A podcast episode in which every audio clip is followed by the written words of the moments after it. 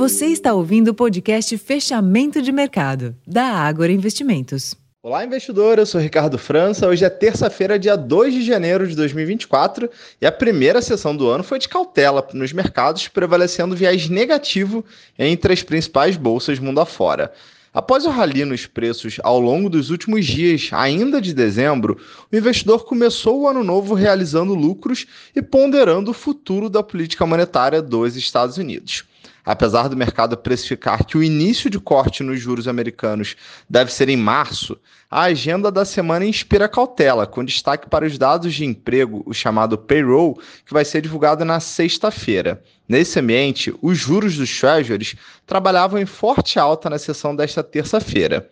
Nas bolsas, os índices de Nova York encerraram em queda, enquanto na Europa, as bolsas fecharam o dia sem sinal único. Por aqui, em meio à liquidez ainda enxuta, o Ibovespa recuou, influenciado pela cautela internacional, em meio a dúvidas com a desaceleração econômica e uma certa parcimônia em relação à situação fiscal aqui do país.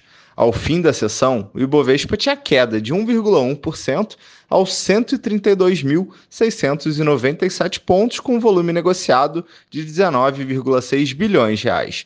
No mercado de câmbio, o dólar avançou hoje 1,3%, sendo negociado na casa dos R$ 4,92, enquanto os juros futuros subiram, alinhados ao comportamento dos títulos norte-americanos. Esses foram os destaques da sessão desse dia 2 de janeiro. Eu vou ficando por aqui. Aproveito a desejar a todos um excelente ano novo com muita prosperidade. Um grande abraço e até a próxima.